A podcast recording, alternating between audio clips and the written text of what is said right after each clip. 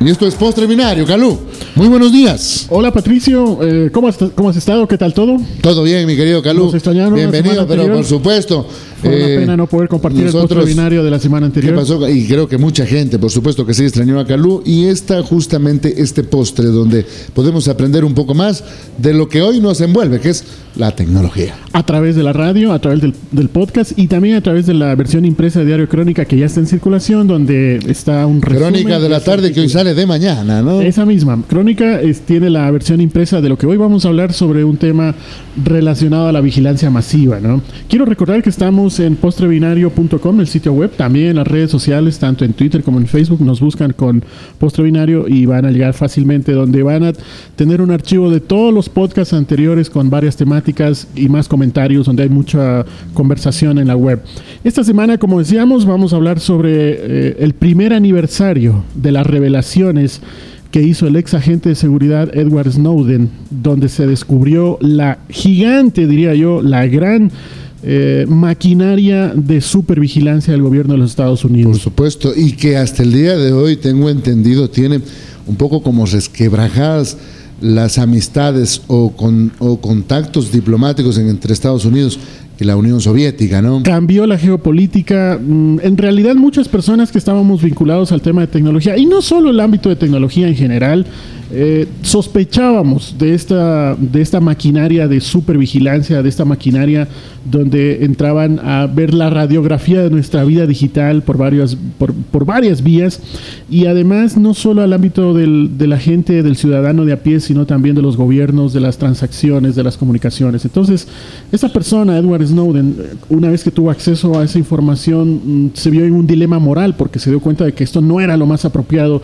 para su gobierno y entonces decidió hacer esta revelación. Esto se cumplió un año exacto eh, eh, ayer. Ayer fue el, el día del aniversario de esta revelación donde a través de un periodista y a través de un medio de comunicación británico se hizo esta difusión.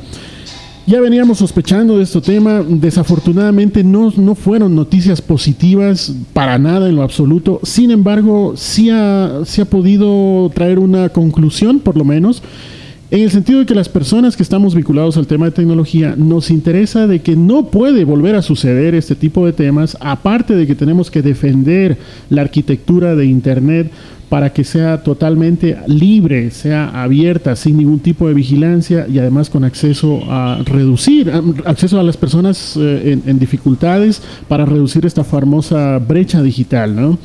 El, el anonimato en Internet y la, y la privacidad de la información es un derecho, independiente que, que- de que las personas quieran ejercerlo o no, es un derecho que se tiene que luchar para que efectivamente se viva y, y por tanto es indispensable que los gobiernos respeten este tipo de derechos y los ciudadanos ejerzamos este derecho, ¿no?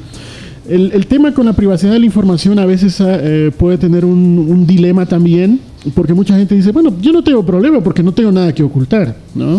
Sí, pero es complejo, ¿no? Es complejo. Realmente es complejo. Entonces no es tan así, porque alguien dice, el que nada debe, nada teme. Cierto es de alguna manera esa afirmación, sin embargo, eh, eh, muchas de las personas estamos actuando en un umbral entre lo legal y lo ilegal debido a la entramada, eh, al marco jurídico entramado, técnico, jurídico y legal también. ¿Qué quiero decir esto? Todos los días, mientras estamos manejando nuestro vehículo, mientras estamos trabajando, mientras hacemos una llamada telefónica, es posible que estamos quebrantando alguna ley. O podemos hablar, eh, eh, hacer una broma, por ejemplo, Calú, a través de, de- un teléfono sin mala fe y hacer esas bromas a veces eh, sin mala intención que uno tiene y dice dos que tres palabras y puede ser grabado y eso puede ser eh, eh, Usado en tu contra. usado en su contra por alguien con mala fe, o sea, Claro. eh, hay, hay que, hay que Entonces- cuidar ese término entre, claro, para mí lo bueno y lo malo son eh, caras de la misma moneda, pero sí tienen su diferencia, ¿no? Sin duda. Entonces, ¿qué es lo que sucede? Que debido a que, a que hay ese, ese umbral entre lo legal y lo ilegal, es posible que se, util- se mal utilice ese umbral para detectar como objetivo visible a alguna persona que pueda estar en oposición a un gobierno. Ya no hablamos solo de Ecuador. Entonces, alguien cometió alguna irregularidad menor eh, se maximiza ese hecho porque hemos tenido acceso a su vida digital y entonces se le ofrece como un chivo expiatorio, se lo lleva a la guillotina, se lo enfrenta contra los medios públicos y esta persona que es un opositor... Se lo desbarata moralmente. Moralmente, claro, moral y públicamente. Esta persona sea un opositor, sea un periodista, sea un político que, que de alguna manera está ejerciendo algo, se le busca el, el mínimo error y entonces se termina victimizando. Sin dejar de lado también de que a nivel mundial del mundo, que yo siempre digo, mi querido Calucito, pues este tipo de noticias hay medios de comunicación que compran y que pagan mucho dinero por cualquier escandalito que pasa. Aquí no solo está metido este man de Snodwed, sino también hablemos de los famosísimos paparazzis entre el tema de, la farándula y, en definitiva del mundo. Pero nosotros, las personas que entre comillas queremos ser comunes y corrientes, también podemos vernos involucrados en un tema de escándalo, de celos, de familia, de qué sé yo. Lo que has dicho es muy valedero porque no solo es para los que tienen un perfil público, sino que voy a citar una frase textual que se le atribuye al cardenal Richelieu que dice, dadme seis líneas escritas por la mano del hombre más honesto y yo encontraré algo para hacerlo ahorcar. Es decir, aunque tú mismo escribas cosas sobre ti, imagínate, eso lo, dijo... Lo puedes hacer el cardenal Richelieu, donde... Richelieu, en la de la Revolución Francesa. Exactamente, todo eso puede venir en tu contra. Otro tema interesante que quiero hablar aquí es sobre una conversación que tuvimos hace un año con Richard Stallman. Richard Stallman es un activista, es el fundador del concepto del software libre y eh, alguna vez le preguntamos cuál era su opinión sobre la ley de comunicación que también está cumpliendo un año y que se aprobó en nuestro país donde se cargaba olímpicamente el anonimato. Y quiero textualmente comentar lo que dijo Stallman. Dijo, son muy pocos los que no tienen nada que ocultar a nadie. Muchos no quieren admitir todas sus opiniones a sus parientes, vecinos, conocidos, colegas y jefes. Casi todo el mundo comete delitos a veces sin saber, lo que hemos dicho Por supuesto Y cuando el Estado quiere condenar a alguien, si puede saber de todo lo que él ha hecho y dicho en su vida, casi siempre encuentra un pretexto para encarcelarlo. Esto es, esto es muy complicado. Frente a esto, no queríamos quedarnos solo en una crítica, en, una indignación, sino que queríamos por lo menos lanzar algunas ideas que nos pueden preparar para enfrentar este tipo de vigilancia masiva. Entonces, la primera es informarse. Siempre es bueno estar documentado, leer sitios web, discutir en las redes sociales sobre estos temas, empaparse de qué es lo que va. Y afortunadamente hay canales, hay blogs, hay listas de correos, incluso hay manuales de cómo defenderse frente al tema de la, de la vigilancia masiva. Lo segundo que siempre se recomienda es usar software libre, debido a que es un software que está siendo revisado por muchos ojos, por muchas personas. Y en lo posible, cuando se trata de información sensible, eh, lo que se recomienda es usar eh, comunicación encriptada, de tal manera de que si hay alguien que está intentando acceder a esa comunicación, no va a poder porque toda la comunicación se cifra a través de un protocolo y una aplicación que protege el traspaso de información, esa comunicación. Antes, cifrar las comunicaciones para alguien que no es de tecnología era muy complicado. Ahora hay herramientas que lo hacen de manera mucho más Se lo hace más sencillo, ¿no? o sea, yo sí puedo también acceder. Sí, obviamente puede, ya cualquiera puede. Hay que dedicarle un poco de tiempo para entenderlo. Lo vamos a subir en, la web de Postre Binario, donde hay eh, algunos enlaces sobre manuales de cómo encriptar la, comunicación que se recomienda. Lo tercero, también como ciudadanos tenemos que exigir al gobierno una mayor transparencia en sus actos. No puede ser de que haya este tipo de, vigilancia o de, o de acceso a la información de la vida privada sin una orden judicial. Eso tiene que informarse, tiene que haber una, una transparencia y en el caso de que se tenga que intervenir, a veces es necesario por, por razones legales, porque hay una, una sospecha de un acto criminal, entonces se puede intervenir a, un ciudadano específico, no a toda la ciudadanía. Pero y, bueno, y, esto, y esto es permitido porque sabemos de que se le llama dirección IP a cada uno de los... Eh, eh, eh, aparatos de computación, ¿no? Entonces, esa, ese, esa dirección IP es como un número de cédula que uno puede decir, bueno, este aparato IP está instalado y pertenece a tal ciudadano. Exactamente. que, aunque, aunque no o es eso es relativo, eso es relativo. es, complicado porque no se puede de todas maneras tener la certeza que se asocia una dirección IP a una persona. Eso es complicado. Porque un, aparato puede estar manejándolo mucha gente, ¿no? Sí, Pero bueno, puede tener un indicio de una u otra manera. De todas maneras, lo que sí pedimos es de que el gobierno sea transparente y que cuando tenga que intervenir hay un conjunto de principios que, que viene siendo un estándar para que esa intervención sea la más adecuada. También lo que se pide es de que mm, mm, podamos tener cada vez un mejor marco legal acorde y actualizado en el tema de la intervención digital de las personas, ¿no? Eso también lo vamos a hablar más adelante con una persona que tenemos invitada.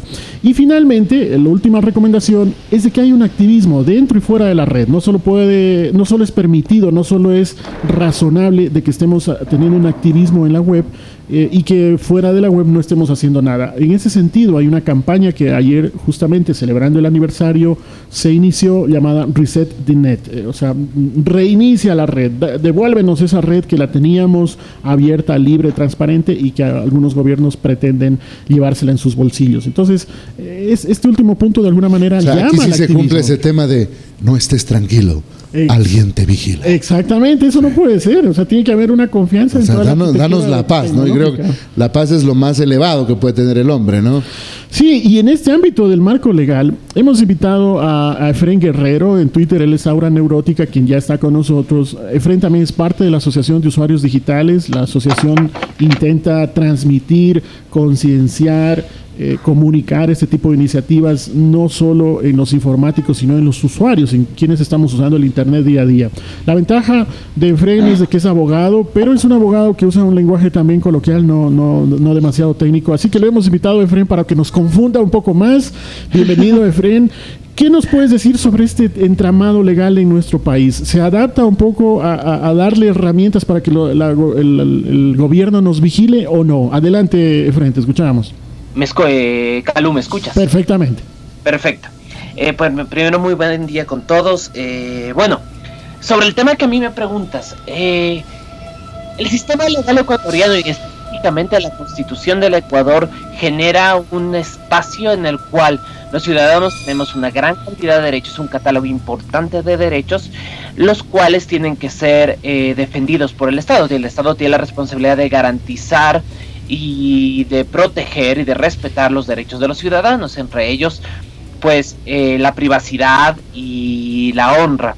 En este orden de cosas, después de este año, después de las eh, declaraciones de Edward Snowden y su pues y que muestra lo que pues era obvio la existencia de la existencia de capacidades tecnológicas por parte de los gobiernos hegemónicos del mundo para poder eh, hacer intrusiones dentro de los datos que los ciudadanos ponemos en redes sociales eh, surge la siguiente duda. Si Estados Unidos puede qué tanto pueden los otros gobiernos todo gobierno que se respete quiere saber lo que están haciendo los ciudadanos. Esa es una cosa de pura lógica y el tal eh, sentido de la de la estrategia Sí, eh, eh, eh justo te quería hacer una pregunta en, ese sentido. Em, si, si este caso de Edward Snowden se hubiese dado en nuestro país bajo la, eh, el paraguas legal que tenemos ahora mismo, ¿qué hubiese sucedido con un Snowden ecuatoriano? Preso. Ah, inmediatamente a la cárcel. Claro, porque el Código Orgánico Integral Penal plantea la existencia de que la revelación de secretos militares o o de información estratégica del Estado a que realice un juicio penal. Un juicio penal que... Dime. ¿De esa manera estamos matando al, mensajero y nos olvidamos del mensaje? Yo creo que todo gobierno se va a olvidar de ese mensaje. Te, te, soy absolutamente sincero. Por una razón muy simple. A los gobiernos hegemónicos y a cualquier gobierno que se respete le parece natural y obvio que tuviera la capacidad de tener eh, capacidades tecnológicas de intrusión en información privilegiada de los ciudadanos. En ese orden de cosas, eh, la situación actual del mundo es esa y no podemos cerrar los ojos frente a ella. Pero creo que los ciudadanos tenemos que tenemos que garantizar una red eh, en la cual tengamos un internet en la cual podamos tener anonimato, una red neutral y una red que no tenga intrusiones de gobiernos ni que tenga que establecerse regulaciones abusivas mediante los gobiernos. Porque ahora mismo no se da, eh, de alguna manera ya no se da en la actual ley de comunicación. Mm, por supuesto, por, por ejemplo, la ley de comunicación establece responsabilidad, nos establece a todos los ciudadanos como medio de comunicación porque lo que no se está defendiendo en la ley de comunicación, en mi humilde concepto, no es la libertad de expresión, sino la comunicación como un bien social y un bien en el cual el Estado tiene capacidades de regulación. Tenemos que de alguna, de alguna manera poner algún tipo de limitante para que el Estado no se extra limite, o sea, pase por encima de, de esa limitación en cuanto a la privacidad de la seguridad de la información de los usuarios, o le dejamos la puerta abierta para que el Estado espíe donde quiere, a la hora que quiera, por donde quiera y con quiera. Personalmente, yo soy de, yo desconfío bastante del Estado como, como institución, a cualquier Estado, porque eh, las capacidades que tiene el Estado, especialmente su capacidad de impedir, su capacidad de imponer la ley por la fuerza, eh, obligan a que deberíamos limitar, y especialmente con el derecho, porque el derecho es el principal mecanismo de limitación de poder estatal. Em, en el caso que nos ocupa, en el caso de las intrusiones, yo creo que deberíamos establecer lo que yo creo que en Ecuador hemos tenido la experiencia de que de lo que sucedió con el artículo 474 del proyecto del Código Imagínate por un momento, eh, Efraín, cuando hablamos de Estado ah. suena un, ente demasiado mm, intangible, demasiado teórico. Cuando se aplica esa visión de Estado a un funcionario con un nombre y apellido concreto, con una cara, con, con un conjunto de formación, la que, haya, la que haya tenido, si esa información cae en esa persona, el Estado va a cambiar mañana, los gobiernos cambian, perdón.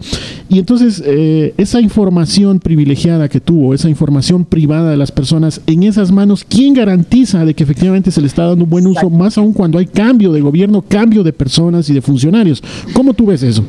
Exactamente, yo creo que una de las grandes falencias que tenemos en el Ecuador es la eh, falta de regulación sobre los datos personales que tienen los, los que están en archivos públicos. Eh, a pesar que la DINARDAP, la Dirección de, Acceso de Datos y que está encargada de todos los registros, ha establecido un mecanismo que se llama Dato Seguro, eh, es bastante curioso ver qué, qué información tiene, tiene el Estado sobre uno, ¿no? Nombres, propiedades, eh, ciertas cosas, filiación política, si te, has, si te has unido a un partido político, etcétera. Pero esa información ya es básica, es pública y ya está. Pero ¿qué pasa cuando el Estado puede empezar a ver cuáles son tus gustos en Internet, cuáles son tus, tus, intereses de información o de búsqueda?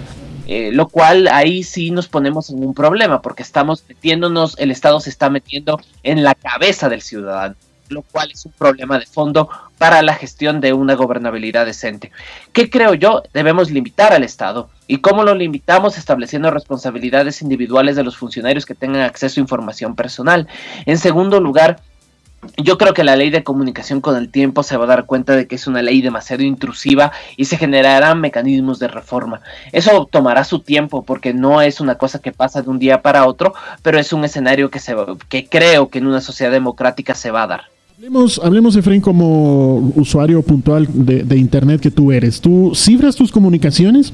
Dependiendo. Yo soy abogado y obviamente hay ciertas cosas que se establecen bajo el secreto profesional y a veces establezco mecanismos de cifrado que vos los tienes bastante bien en, internet, o sea, hay varios servicios de correo que te establecen mecanismos de cifrado eh, y lo cual lo cual te ayuda bastante. O por otro lado, pues hay que aprender a combinar los mecanismos de alta y baja tecnología. Por ejemplo, si es una cosa muy crítica, obviamente yo no la voy a mandar por correo, se la doy en papel y a mano. Como parte de usuarios digitales, ¿qué es lo que tú le dirías a, la gente que nos está escuchando, que no es abogado, que no es informático, que tiene un computador y está navegando todo el tiempo? ¿Qué le dirías frente a, esta, a este aniversario de lo de Snowden en general? ¿Qué, qué le podrías aportar? A ver, lo de Snowden hay que tener en cuenta la típica frase de Virgilio del escritor eh, romano que después pasó a esa gran película que se llama The Watchmen y que ahora hay que ser súper claro, ¿quién vigila a los vigilantes?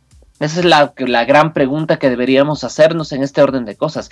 ¿Quién vigila que el Estado no utilice esa información en contra de los ciudadanos? ¿Y quién garantiza de que el trabajo que se hace con la información de inteligencia o la información que estratégica eh, no repercute negativamente en los derechos de los ciudadanos? Yo creo que en es que el Estado ecuatoriano está a tiempo de poder generar mecanismos legales y de gestión claros que te ayuden a poder cuadrar las cosas y que te ayuden a generar transparencia en el trabajo estatal respecto a la información, cosa que hasta el momento yo no veo. Yo creo que no sé hasta qué punto, por ejemplo, la Asamblea Nacional tiene acceso a las actividades que pueden tener los cuerpos de seguridad e inteligencia del Estado para poder saber hasta qué punto hay intrusión en la vida ciudadana.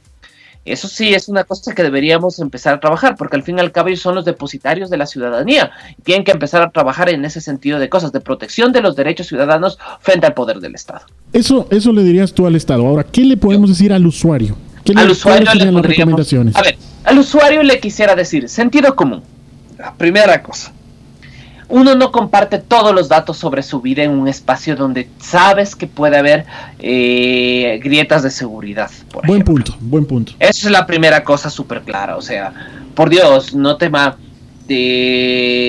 no se manden los datos personales por internet.